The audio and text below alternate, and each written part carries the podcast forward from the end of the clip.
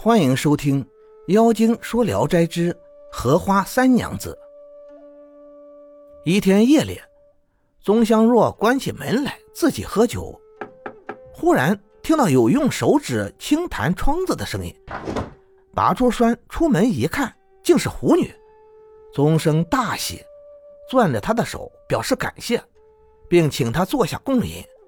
狐女说：“分别以来。”心中时时不安，思来想去，无法报答您的大恩大德。现在为你找了一个好伴侣，聊以色泽吧。宗生问：“是个什么样的人啊？”这不是您所知道的。明天晨课，你早一点去南湖，见到有采菱家的女子，其中有个穿白昼纱披肩的。就驾船向他疾驶过去。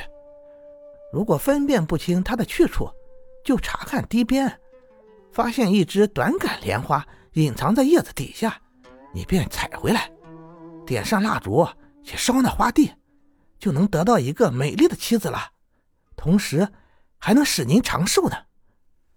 宗生恭敬地记下了他说的话。不久，狐女就要告别，宗生再三挽留她。狐女说：“自上次遭到灾难，我就顿悟正道。为什么要以枕席之爱换取别人的仇恨呢？”说完，面带厉色就告辞而去。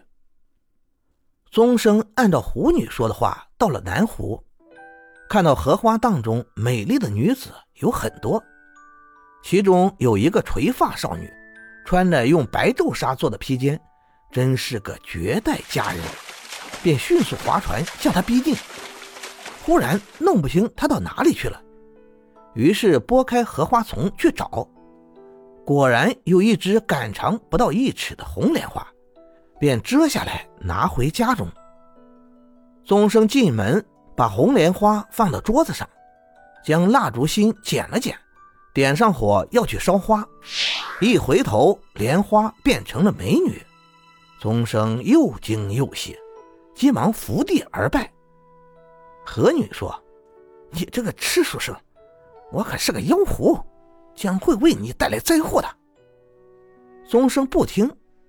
莲女又说：“是谁教给你这样做的？我自己就能认识你，何用别人来教我？”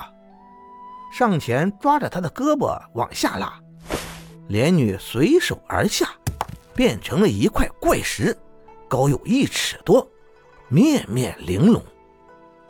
宗生就把它安放到供桌上，然后点上香，很恭敬的礼拜祝祷。到了夜里，宗生关严门窗，唯恐怪石跑了。天明一看，又不是石头了，而是一件纱披，远远就能闻到一股子香气。展开纱披的领子和衣襟看去，上面仍然留存着莲女刚穿过的余痕。宗生拿到身边，盖上被子，抱着她躺在床上。天黑时，他起身掌灯，等转过身来，垂发女已经在枕上了。宗生高兴极了，恐怕她再变化，急忙哀求祷告，然后和她亲热起来。莲女笑着说：“嗨，这真是个孽障啊！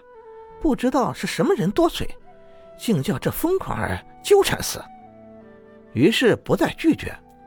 两人亲热的时候，莲女好像承受不了，屡次求他停止，终生不听。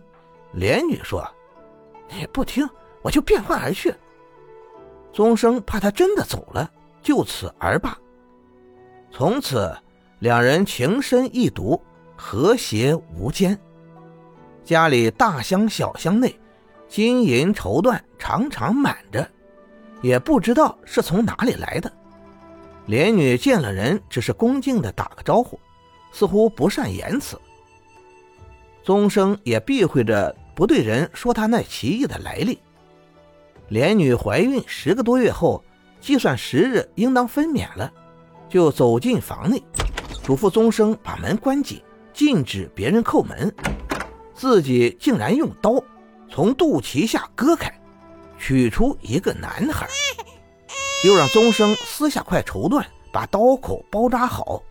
过了一夜，就痊愈了。又过了六七年，莲女对宗生说：“我们前世造下的这段缘分，我已经报答了，请求与你告别了。”宗生一听，眼含热泪说：“你才来到我家时，我穷的不能自理。”靠着你，家里才富起来，你怎么就忍心说要远离呢？况且你也没有亲族，将来儿子不知道母亲在哪里，这不是一件很遗憾的事情吗？莲女伤心的说：“有聚必然有散，这本来就是常事。儿子有福相，你也能活百岁，还在求什么呢？我本姓何。”倘若蒙你思念，抱着我的旧物呼唤荷花三娘子，就能再见到我的。